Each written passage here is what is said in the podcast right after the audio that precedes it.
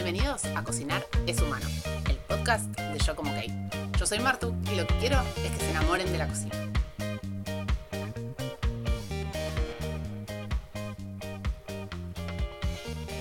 Hoy vamos a hablar de fermentos, de fermentación, de qué pasa con esto, de hacer experimentos con los alimentos. Y mm, hoy después de desayunar, ya sabiendo que iba a grabar este episodio a la tarde, salí al jardín y me puse a juntar flores para hacer algunos experimentos fermentativos, justamente.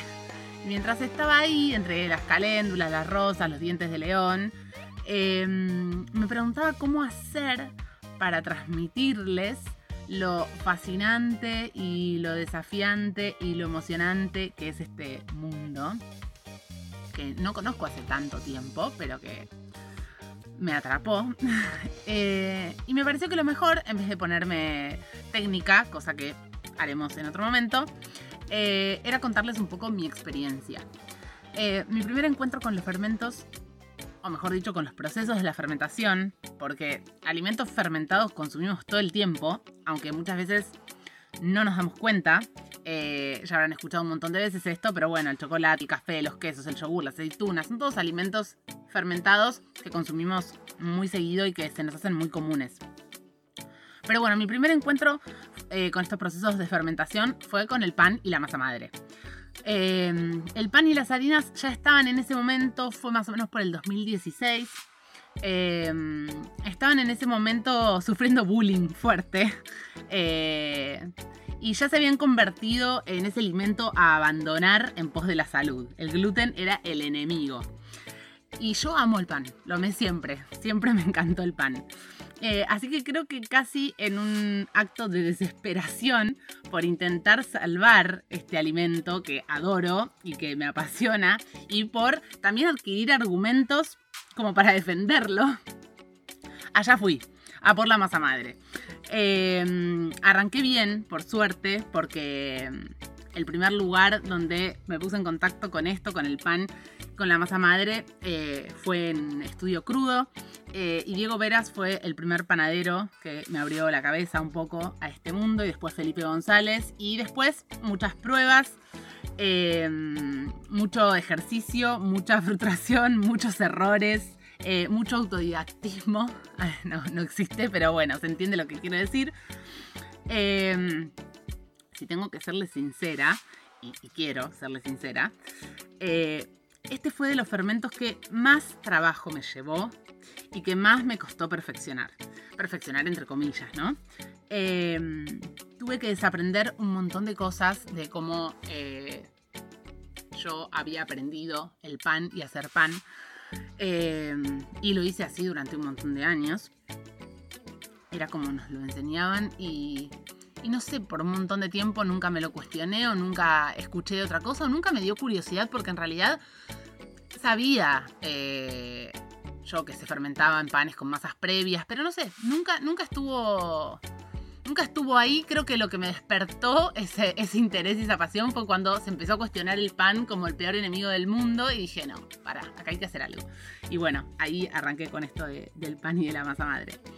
Em, ahí también empecé a conectar con otros productos, con las harinas agroecológicas, con otros cereales, con otros aromas, con otras texturas. Eso va a quedar para otro capítulo, ya vamos a hablar de los productos y de la calidad de los productos. Y una vez que empecé con esto no pude parar. Eh, empezó con el pan y la masa madre y después del pan llegó el kefir y el chucrut y la kombucha fueron como las primeras cositas y los yogures, ¿no? Yogures lácteos, yogures vegetales.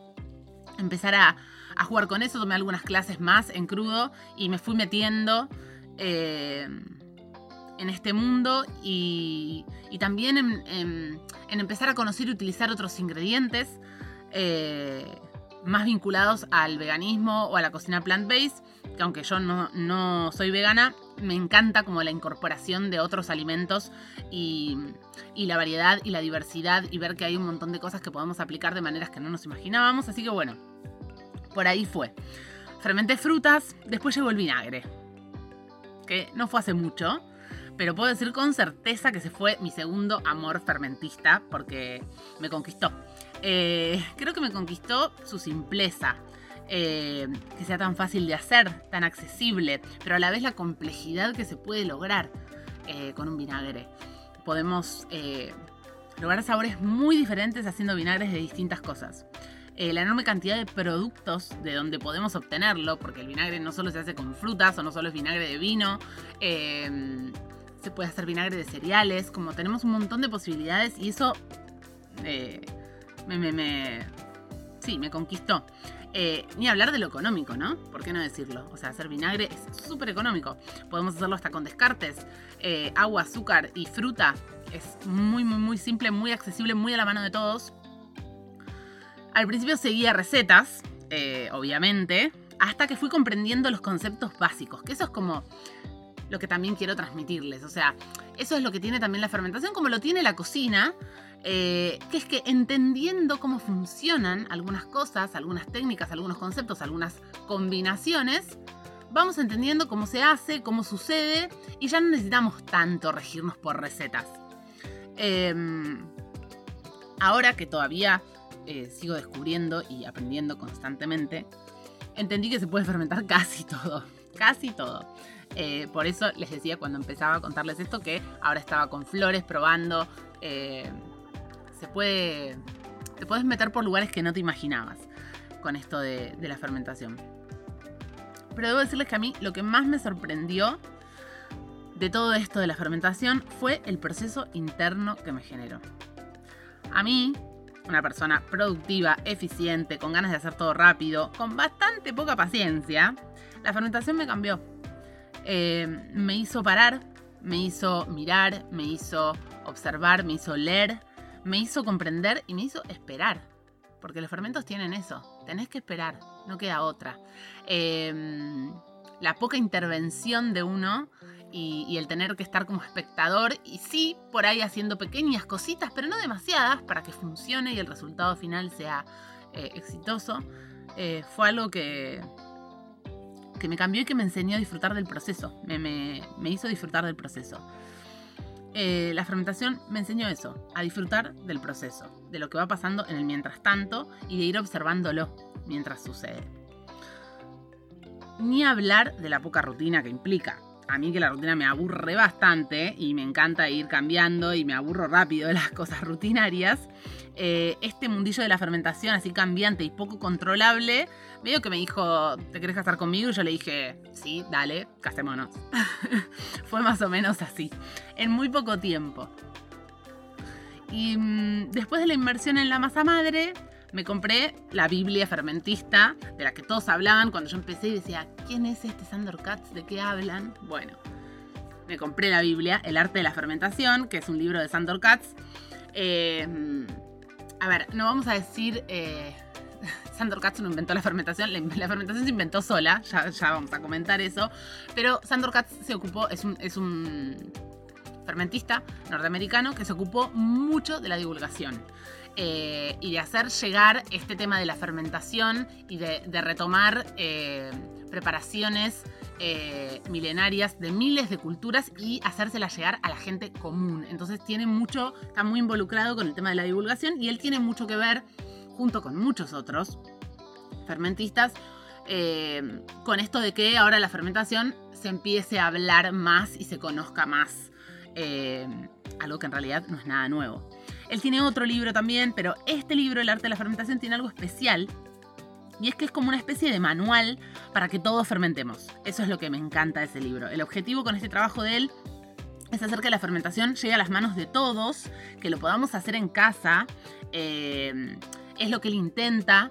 Eh, todo el tiempo eh, con ingredientes simples, con, pocos utensilios, sin complicaciones, como hacerlo fácil y hacer que todos lo querramos hacer, ¿no? Y lo logra con una variedad de recetas súper interesantes, muy diversas, desde las más comunes y más escuchadas hasta por ahí fermentos que no escuchamos nunca, fáciles de comprender, eh, con las explicaciones técnicas necesarias, pero también eh, mostrando todo el tiempo cierta flexibilidad, ¿no? Eh, explicando sobre todo cómo funcionan los procesos y, y no ciñéndose estrictamente a recetas. y entonces me parece que, te, lo hace, te lo hace fácil.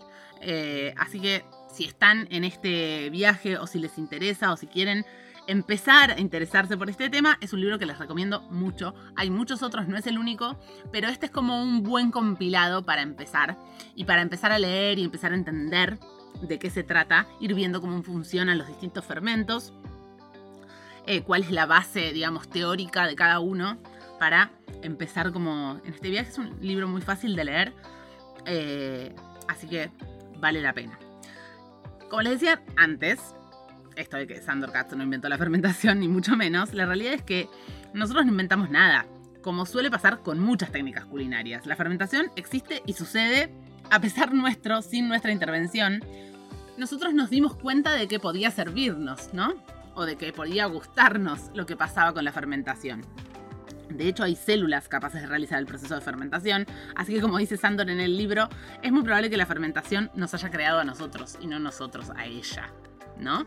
Una fruta cae del árbol, queda en el piso, empieza a madurar y fermenta, solo por las condiciones que la rodean y por su contenido de azúcar y bueno, nada, eso sucede solo. Eh, pueden fermentar también los, los, alimentos que tenemos refrigerados cuando los abandonamos mucho tiempo en la heladera, también pueden fermentar. Eh, me interesa también detenerme en ese punto porque ¿qué pasa con lo fermentado y lo podrido, no? ¿Fermentado o podrido? Porque muchas veces escucho eso. Y muchas veces la diferencia entre, estos dos términos, de fermentado podrido, está determinado básicamente por la cultura y nada más que por la cultura. ¿Qué quiero decir? Me explico con un ejemplo. Por ejemplo, un arenque fermentado, como consumen los escandinavos, a nosotros, acá en Argentina, en Buenos Aires, puede parecernos totalmente desagradable, nauseabundo, un olor que no soportamos. Igual que un roquefort puede, puede parecerle podrido a alguien que no está acostumbrado a comerlo. Pero por eso les digo que eso es totalmente cultural. Tiene que ver con la cultura de cada lugar y a lo que estamos acostumbrados. Pero la realidad es que no hay casi cultura que no tenga en su historia algún alimento fermentado. Realmente no lo hay. Lo que pasa es que la industria y la extrema intervención actual que hay sobre los alimentos eh, hizo que muchas de esas costumbres se pierdan.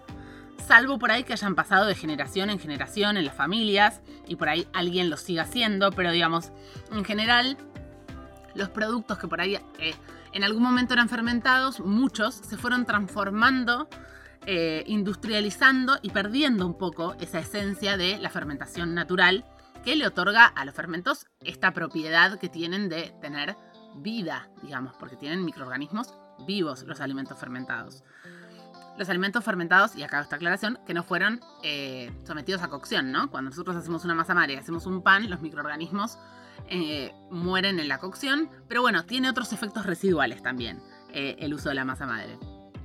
Así que todo tiene sus lados positivos.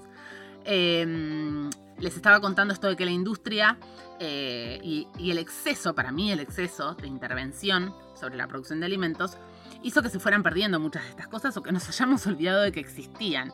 Em, el chucrut es un claro ejemplo de esto, que hasta que la fermentación empezó a estar en boca de todos, la realidad es que se hacía, por lo menos acá, siempre hablando a nivel local de donde yo estoy, cocinando repollo con vinagre. Cuando en realidad la acidez característica del chucrut se la da la fermentación láctica, sin ningún agregado de vinagre en su preparación original. Entonces ahí sucede una transformación que tiene que ver con esto. Eh, lo mismo pasa con las aceitunas. Las aceitunas, en su originalidad, eh, se sumergen en salmuera durante mucho tiempo, fermentan en esa salmuera y ese proceso de estar en la salmuera durante mucho tiempo es lo que las convierte en esas aceitunas comestibles que nosotros comemos y en realidad la mayor parte de las aceitunas que se consiguen en el mercado ahora están sometidas a un proceso a través de soda cáustica para ablandarse. Entonces, se entiende esto que quiero decir de que la industria ha hecho que algunos procesos de fermentación que estaban ahí fueron desapareciendo porque se empezaron a usar otras herramientas para preparar eh, estos alimentos, ¿no? Eh, ¿Cuáles son entonces las ventajas de fermentar? Ya les conté un poco qué me pasó a mí con esto, eh, cómo me, me tocó todo esto de la fermentación. Y, pienso, bueno, ¿cuáles son las ventajas? ¿Qué les puedo contar yo? Que digan, ah, qué bueno, esto lo voy a hacer entonces. Lo primero que les puedo decir, y para mí es el argumento más marketinero que tengo para ver si logro convencerlos y convencerlas, es la conservación. ¿sí? Los alimentos fermentados tienen eh, un poder de conservación, eh, de alargar la vida útil de los alimentos. De hecho, una de las primeras eh, razones por las cuales se hizo esto, se hacía el fermentado de muchas cosas, es porque en ese proceso de acidificación hay distintas fermentaciones igual, o sea, no todas las fermentaciones son iguales, hay fermentaciones lácticas, hay fermentaciones alcohólicas, hay distintos tipos de fermentación acética como la del vinagre. Em, pero en general em, tenemos una presencia de acidez que hace que eh, nos dé una vida útil más prolongada, depende del tipo de fermentación y depende del alimento que estemos fermentando, esto varía.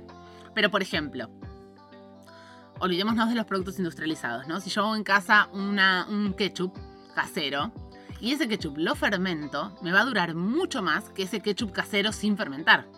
¿Se entiende a dónde estoy yendo? O sea, la fermentación me va a dar un producto que me va a durar mucho más tiempo. Eh, entonces puedo hacer este ejercicio con un montón de cosas. Para lo que más se usaba y para conservar también son los vegetales. Eh, en el momento donde hay abundancia de vegetales y sabemos que cuando viene el frío va a escasear, entonces se fermentan los vegetales en el verano y se guardan vegetales fermentados para el invierno y para tener siempre a mano eh, verduras. Ahora nosotros además las podemos guardar en la heladera, con lo cual eso nos da una gran ventaja, que es que vivimos en esta era de la refrigeración, y es que encima de fermentar, que ya me da eh, una posibilidad de, vida útil, lo puedo poner en la heladera. Con lo cual, estoy sumando otro, eh, otro, otra ayuda que va a hacer que esto me dure más. Porque eh, la fermentación en el frío va a seguir avanzando, pero de manera muchísimo más lenta. Entonces esto me va a permitir alargar la vida útil de, esto que estoy haciendo. Entonces, nada, eso me parece que ya es un montón. La conservación. Hacer algo que me dure, no tener que hacerlo todos los días. Digo, no sé, pensémoslo. Como, como eh, eslogan de marketing me parece que va, dura. Puedo hacerlo una vez y comerlo durante 15 días. Digo, no sé. No es algo que en dos días lo perdí. Eh, también es algo que puedo hacer en cantidad. Al saber que dura, que tiene durabilidad, puedo hacer y guardar un montón de cosas. Así que yo lo pensaría ahí. Lo otro que para mí tiene la fermentación, y eso es, una vez que le perdemos el miedo, es que es muy simple de hacer. Una vez que entendemos cómo funciona, conceptos básicos y generales, eh, es muy simple de hacer. Conceptos básicos y generales me refiero a, por ejemplo, cualquier verdura que yo sumerja en una salmuera al 2%, que es agua y el 2% de la cantidad de agua de sal, por ejemplo, va a fermentar va a ser un vegetal fermentado. Después podemos hablar de que algunos vegetales se comportan de una manera, otros de otra. Algunos me gustan más como quedan, otros no. Digo, totalmente válido. Lo que digo es que entendemos ese concepto y no hay mucha más ciencia. Después es el sabor, después es cuántos días lo fermento para ver cómo me gusta que quede. Lo mismo pasa con un chucrut, que en vez de sumergir en salmuera froto el repollo con sal. Es un ejercicio, es el del frotado que puedo hacer con otros vegetales también. Estas cosas, por ejemplo, las vemos en el taller de vegetales fermentados y hablamos de estas técnicas diferentes y de cómo las puedo usar. Y nos sirven eh, como herramientas para entender que con cada vegetal puedo trabajar de una manera distinta, ¿no? En base a cómo es ese vegetal. Pero digo, no hay mucha más ciencia que esa en eso que les estoy explicando. Sumerjo un vegetal en esta sustancia, salmuera o froto con una proporción de sal. Y más o menos ahí estamos. Para hacer una bebida fermentada, por ejemplo, hay una regla básica, eh, que esto también se los cuento en el taller de bebidas fermentadas, que es tener agua, tener algo dulce, que es lo que me va a alimentar las bacterias, y tener un sabor eh, para esa bebida. Y ya estoy. No hay mucho más que eso. Con esos tres. Em, con esos tres elementos, perdón, un sabor y un cultivo, que puede ser el mismo, pueden ser distintos. ¿sí? Puedo tenerlas. Los microorganismos pueden venir de lo mismo que me va a dar el sabor o no. No sé, quiero hacer una bebida de manzana. Pongo agua, pongo manzanas, pongo azúcar. Además, si quiero, le agrego unas ramitas de romero para que me den otro sabor. La cáscara de las manzanas va a tener las levaduras, el azúcar me va a dar el alimento para esas levaduras y microorganismos, el agua es el líquido y si quiero le agrego otro sabor. Con esa misma regla, cambio los ingredientes respetando las consignas de tener los microorganismos, el dulce que me va a dar el alimento, el agua y ya está. Digo, son reglas básicas que hay que comprender y ahí, una vez que las entendimos, nos podemos animar a empezar a probar, ¿sí? Y empezar a cambiar y a empezar a hacer experimentos. Así que realmente es simple. Hay que animarse y perder el miedo. Y después se convierte en algo que uno puede hacer muy instintivamente. Hablemos también de la implicancia que tienen los fermentos en la mejora de la parte digestiva, ¿sí? Em, a ver, los fermentos nos van a aportar microorganismos vivos. Nosotros tenemos muchísimas bacterias, sobre todo en el intestino, pero en muchos otros lados también, eh, trabajando para nosotros. Y estamos muy acostumbrados y muy sumergidos en un mundo donde aparentemente la asepsia es como la que va. ¿no? Todo tiene que ser ultra, hiper pasteurizado, ultra guachi, todo lo limpiamos con alcohol, nos lavamos las manos con jabones que matan el 99% de las bacterias, eh, tomamos antibióticos para cualquier cosa, todo asepsia. ¿Qué le estamos dando a las bacterias de nuestro intestino para que estén bien? Para que se reproduzcan, para que sobrevivan.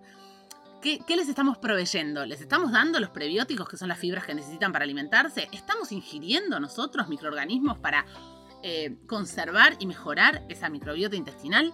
Entonces, tenemos que pensar en todo ese aporte que tienen eh, los fermentos en ese sentido. Siempre, obviamente, hay que tener en cuenta eh, el estado de salud que tenemos, cómo nos caen. A veces si no estamos bien o tenemos problemas digestivos o tenemos inflamación, tenemos que regular y corregir eso antes de empezar a incorporar los fermentos. Obviamente hay que tenerlo en cuenta y hay que consultarlo con un médico, pero está claro y probado y cada vez más reprobado que los fermentos ayudan un montón a mejorar nuestro, eh, nuestro sistema digestivo y sobre todo nuestro intestino. Ni hablar de todo lo que ya eh, se sabe de la salud intestinal y la vinculación con la salud cerebral, ¿no? Pero bueno, no me quiero ir por las ramas. Eh, pero hay mucho, hay mucho para indagar, investigar sobre estos temas y es muy interesante.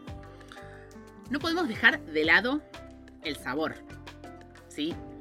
Los eh, fermentos nos van a dar sabores complejos, profundos, diferentes. Sabores a los que no estábamos acostumbrados por ahí, sabores desconocidos. Y esto es un tema, eh, un tema que me, interpela mucho y que hablo mucho con, mi gente cercana cuando hablamos de los fermentos. Yo siempre hago algo y, doy de probar, a veces ni digo que es un fermentado y voy viendo cómo reacciona la gente ante cada cosa. Eh, y lo que pasa con esto del sabor es que en la gran mayoría de las personas tenemos el paladar muy eh, saturado de sal y de azúcar, que están como muy presentes en muchos alimentos, sobre todo si consumimos ultraprocesados y procesados. Em, y eso hace que cuando recibimos un alimento con un grado de acidez al que no estamos acostumbrados, nos resulte chocante o nos parezca difícil eh, de consumir o, no nos guste. Y la idea no es eh, consumir un fermento como un remedio, ¿no? La idea es consumir algo que nos guste, que esté rico. Porque comer está bueno y está bueno comer cosas ricas. Pero sí pasa que eh, tenemos por ahí el paladar un poco como torcido, como desvirtuado, como que hay sabores que no nos resultan, pero porque no estamos acostumbrados a comerlos. La acidez es un sabor que no está, y es, eh, un gusto, no un sabor, eh, que no está, em, al que no estamos acostumbrados y con el que no estamos amigados. Cuando hay acidez tapamos con azúcar, como que todo el tiempo hacemos eso, ¿no? Y, y la acidez es hermosa, balancea los platos, redondea los, otros sabores. Eh, es como eh, uno de los gustos para mí como que, realza a los demás también. Es como la sal. Sirve la acidez como para redondear, para realzar otros sabores. Y es un gusto que tenemos que rehacer nuestro, ¿no? Nos lo tenemos que apropiar de nuevo. No tenemos que tomarlo como algo malo. Muchas veces es esto está ácido, está feo, ¿no? Como que tenemos ese registro. Y ese registro tenemos que cambiarlo porque no es así. Y nos estamos perdiendo un montón de cosas. Entonces hay un trabajo que se puede hacer con el paladar, que ya lo hemos hablado otras veces y se lo, he, lo he hablado en algún vivo y en algún posteo, el tema del azúcar, bajar la cantidad de azúcar, el consumo de azúcar, porque eso nos va a permitir empezar a tener otra sensibilidad. Lo mismo con la sal. Eh, pero el sabor en los fermentos es clave y súper importante. Otra cosa que me parece muy importante y que es un poco lo que yo les vine contando en el relato al principio, es el proceso de la preparación y de la conexión que uno genera con el alimento que está preparando.